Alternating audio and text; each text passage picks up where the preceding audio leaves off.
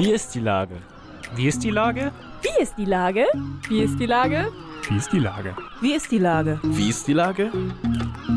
Der fast tägliche Podcast mit Lars Meyer. Wie ist die Lage? Unser fast täglicher Podcast als Kooperation von der Mopo und der Gute-Leute-Fabrik spürt tagesaktuellen Fragen nach. Seit 2020 kommen prominente Lenker und unbekannte Denker, also Barkeeper, Bäckerinnen oder Bürgermeister, knapp 15 Minuten zu Wort.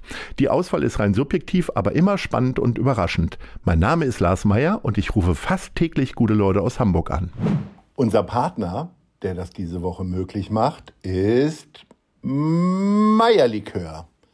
Jetzt hilft nur noch Meierlikör. Es ist wieder da. Jetzt als Booster oder Osteredition. Lecker wie eh und je und vor allen Dingen gut. Gut für dich und gut für Mensch Hamburg.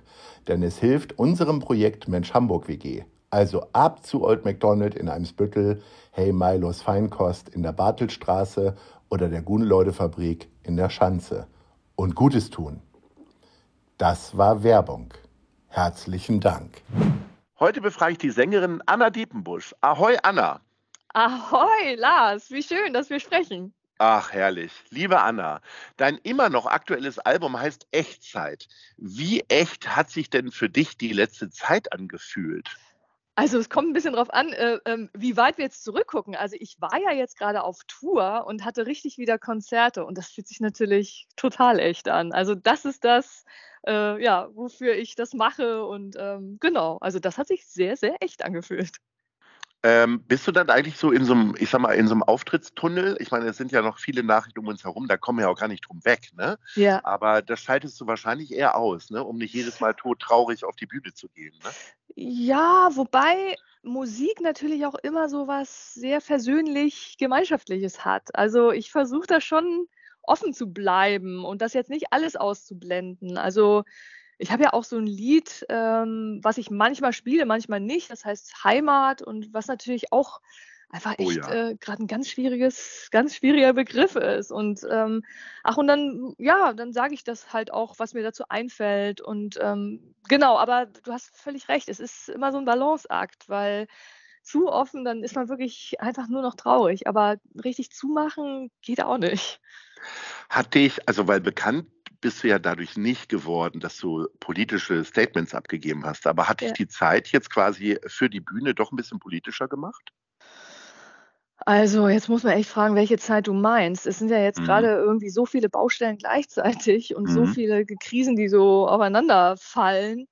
Mhm. Ähm, pf, weiß ich nicht. Also, ich bin schon äh, jemand, der wirklich versucht, auch mit Musik ähm, 'n guten Abend äh, ähm, den Leuten zu vermitteln und dass man halt wirklich auch mal wieder irgendwie lachen kann. Also, die Lieder haben ja auch irgendwie Witz und Humor und ähm, es ja, also ich bin jetzt keine politische Liedermacherin, aber ähm, ich blende das auch nicht aus. Ähm, du hast ja gesagt, dass du jetzt gerade auf Tour warst. Ist es am Ende ein bisschen wie Fahrradfahren? Also, man steht auf der Bühne und es kommt alles wieder oder muss man sich das erst mal wieder hart erarbeiten? Du hast viele einsame Tage am Klavier verbracht, um das Ja. alles wieder richtig in die Finger zu kriegen. Ja, ich habe auch gedacht, es ist wie Fahrradfahren. Es ist nicht so ganz wie Fahrradfahren, weil ähm, Eher wie also Einradfahren wahrscheinlich. es ist schon eine wackelige Angelegenheit, aber ähm, das wusste ich ja vorher. Also ich merke halt auch für das Publikum ist es halt auch nicht so ganz wie Fahrradfahren. Also man nähert sich so ganz. Ich, ich finde, es ist so ein bisschen wie so ein erstes Date. Weißt du, nach langer, langer Mhm. Zeit. Zigmal verschoben. So, und jetzt treffen wir uns. Und es ist so große Vorfreude, aber auch so eine gewisse Unsicherheit. Und ähm, ich sage das auch bei meinen Konzerten gerne, dass die Leute wirklich sich jetzt ganz viele Künstler und Künstlerinnen angucken sollen, weil jetzt im Moment so eine spannende Zeit ist. Es passieren wirklich die lustigsten Dinge auf der Bühne. Und also äh, das Publikum, das sollte sich das wirklich äh, zu Herzen nehmen und sich die Sachen angucken, weil wir vergessen irgendwie Texte, wir stolpern über Mikrokabel, weil genau, die Routine ist noch Die nicht lag wieder doch da vorher nicht. Ja, genau. Also und das ist wirklich, also ich kann das wirklich nur an dem Publikum sagen, guckt euch viel an. Ihr wollt dabei sein, weil irgendwann sitzen wir alle wieder so richtig fest im Sattel und dann, pff, ja, dann können wir es wieder. Aber jetzt ist eine spannende Zeit. Wenn man das unterscheiden kann, was ist denn für dich das Schönere, auf Tour zu sein oder tatsächlich auf der Bühne zu stehen? Ähm, Puh, was ist denn da der Unterschied? Also der Unterschied ist ja diese ganze Reisebewegung und im Team so ein bisschen wie Klassenfahrt unterwegs zu sein oder halt dann mit dem Publikum an sich. Ah, ich glaube, ich kann das gar nicht so genau voneinander trennen. Also ich habe ja ein Team, was ich schon ganz lange kenne. Und ähm, also das ist familiär und ganz vertraut. Also auch, dass man dann nach einem Konzert sich kennt und halt auch wirklich sofort entspannen kann. Also da ist jetzt nichts, wo man sagt, okay, jetzt muss man irgendwie noch, äh, weiß ich nicht, Showgirl äh, sein, sondern Jogginghose an und alle sitzen irgendwie wieder im Bus. Und ja, also das ist toll. Und weiß nicht, ich finde ja gerade ist auch so interessant, ich spiele ja sehr unterschiedliche Konzerte. Also manchmal wirklich so kleine Clubs, wie so kleine Varietés und dann aber auch richtig große Bühnen. Also äh, Prinzregententheater in äh, München oder, weiß nicht, Admiralspalast Berlin. Und dieser Kontrast, den finde ich total spannend. Und das, das macht mir irgendwie gerade viel Freude. Du hast gerade diese beiden Hallen äh, angesprochen. Ich meine, da schnalzen ja Kulturexperten mit der Zunge. Äh, wie wichtig sind denn schöne Locations für dich, für das Gelingen des Abends? Also, weil Prinzregententheater ist ja wirklich mehr als ein Klassiker, ist eine Institution ja. und äh, die Leishalle hier in Hamburg natürlich auch, wo es ja. noch Karten für gibt. Für ja, das, das stimmt. Genau, genau. Also das ist ja dann im August. Also ich ja, ich finde das toll, an Orten zu spielen, die wirklich aufgeladen sind mit Musik und äh, die schon ganz viel Musik erlebt haben und halt auch so Konzerthäuser, die wirklich auch dafür gebaut wurden. Das heißt, wenn du irgendwie auf der Bühne stehst mit deinem Klavier und der Strom würde ausfallen, dann würde das Konzert weitergehen können, weil du hörst halt trotzdem was. Also das ist, glaube ich, in so einer O2-Arena dann nicht mehr der Fall. Also dann bist du halt aufgeschmissen. Und also ich liebe wirklich diese Orte, die auch selber schon so eine Atmosphäre haben, eine Geschichte haben, wo du durchs Foyer gehst und dich irgendwie schon besonders fühlst. Also das ist, das ist toll. Lusch, du dann äh, im Internet, wer schon mal vorher dort gespielt hat, irgendwie, ob jetzt in der Leishalle oder im Prinzregententheater, um so auch ein bisschen die Atmosphäre aufzusaugen? Ja, wobei das also das ergibt sich wirklich auch schon so auf dem Weg, weil also auch mein meine Crew, mein Team, die haben ja auch schon mit zig Leuten gespielt und also wir erzählen uns dann halt einfach irgendwie Anekdoten. Wer war denn schon mal da oder ja, also ich recherchiere das jetzt nicht vorher, aber ich unterhalte mich dann halt auch backstage mit den Leuten vom Haus. Also und dann erfährt man natürlich was oder man sieht halt auch manchmal Fotos, die dann von früher da hängen oder sowas. Ähm, ich habe ja das große Glück gehabt, auch schon ein paar Backstage-Bereiche zu sehen. Man ist ja doch manchmal echt überrascht. Man verbindet das ja eigentlich mit riesen Glamour oder ähnlichem. äh, Gab es für dich mal böse oder aber auch sehr schöne Überraschungen im Backstage-Bereich? Ja, auf jeden Fall. Also ich finde ja auch dieses äh, Mysterium um den, um den Backstage-Bereich, den finde ich ja wirklich unterhaltsam. Also es ist ein funktionaler Raum. Also da ist jetzt nicht Champagnerbad und ähm, große Party und also bei mir auf jeden Fall nicht, sondern also man merkt halt, ob irgendwie sich ein Veranstalter auf auf mich als Künstlerin gefreut hat. Also ob das halt irgendwie nett gemacht ist, mitgedacht, irgendwie liebevoll, äh, genau. Aber das Wichtigste ist natürlich irgendwie das Essen. Und ähm, genau, also. Was ist denn dein Lieblingsessen dann da? So, womit kriegt man dich denn rum, dass du hinterher sagst, boah, das war echt ein toller Backstage-Bereich? Ähm, ach, also ich glaube, wenn es einfach so ein bisschen eine Auswahl gibt, weil so ein, so 'n ganz klassisches Lieblingsessen, das habe ich eigentlich gar nicht. Also ich finde es halt immer toll, wenn also wir haben ja immer so eine Catering-Liste, da stehen dann halt auch so, weiß ich nicht, alle Sachen drauf. Ähm, und wenn dann irgendwie noch was Besonderes ist oder irgendwie so was Kleines. Genau. Und ähm, ja, dann, dann freuen wir uns, also auch die ganze Crew. Und Ja. ähm, es kann so einfach sein, denke ich manchmal. Aber ja, aber es gibt halt auch Backstage-Orte, wo es scheinbar nicht so einfach ist.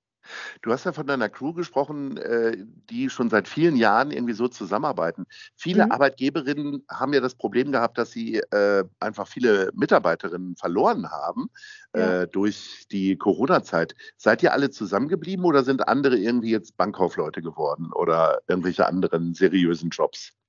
Ja, also das höre ich schon, aber jetzt in meinem Team nicht. Also die sind alle noch dabei und ähm, genau, aber es ist natürlich irgendwie äh, legt sich jetzt gerade alles so auf den Sommer. Also es gibt wirklich Wochenenden, da sind äh, die Techniker und Lichtdesignerinnen und so wirklich äh, dreifach gebucht. Und das ist natürlich jetzt gerade schwierig. Aber nö, also mein Team ist immer noch dabei.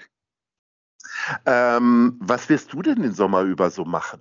Ähm, bist du, hast du dann viele Einzelkonzerte, so ein bisschen tourmäßig wird es ja erst im August weitergehen, ne? Hast du da schon Pläne? Vielleicht auch mal Urlaub? Man ist irgendwie völlig davon abgekommen, Urlaub mittelfristig zu buchen, habe ich das Gefühl. Also ich Ja, zumindest. total. Ja, ja, genau. Also entweder man fährt mal irgendwie spontan irgendwie ans Meer oder so.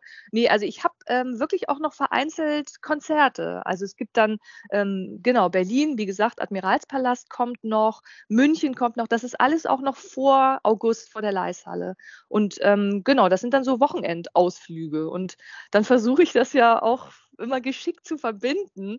Also wir sprachen ja das letzte Mal auch über so meine Leidenschaft für ja so naturwissenschaftliche Themen. Mhm, Und wenn ich mhm. dann in München zum Beispiel spiele, dann habe ich mir direkt auch für den Tag da drauf dann am Deutsche Museum. Ach so, Ja, oh, genau. sogar da. Ja. ja, ja, genau, genau. Und Deutsches Museum natürlich auch, aber ähm, genau, also dann ergeben sich so Kontakte und dann versuche ich das irgendwie mal sinnvoll zu verbinden. Und das, äh, ja, das habe ich jetzt lange vermisst und das koste ich jetzt aus, dass man, wenn man schon mal da ist, dann auch direkt irgendwie, ja, Sachen entdeckt.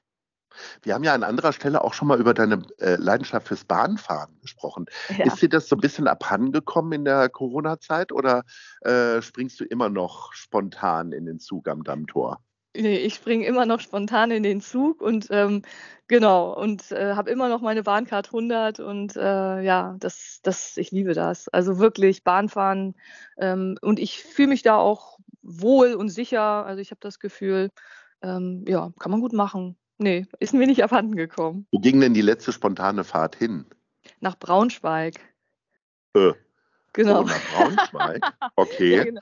Ich als genau. Hannoveraner habe ja immer ein bisschen Schwierigkeiten mit dieser Stadt.